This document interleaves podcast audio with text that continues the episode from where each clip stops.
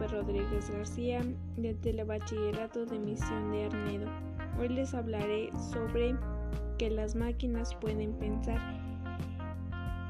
Es interesante el tema porque ya no había porque yo no sabía que una máquina obedeciera y al parecer sí lo hay.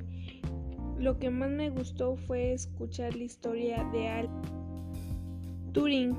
Me pareció curioso que Alan Turing desde pequeño le comenzara a gustar todo lo que las, máquinas querían conocer desde lo más pequeño hasta lo más espontáneo.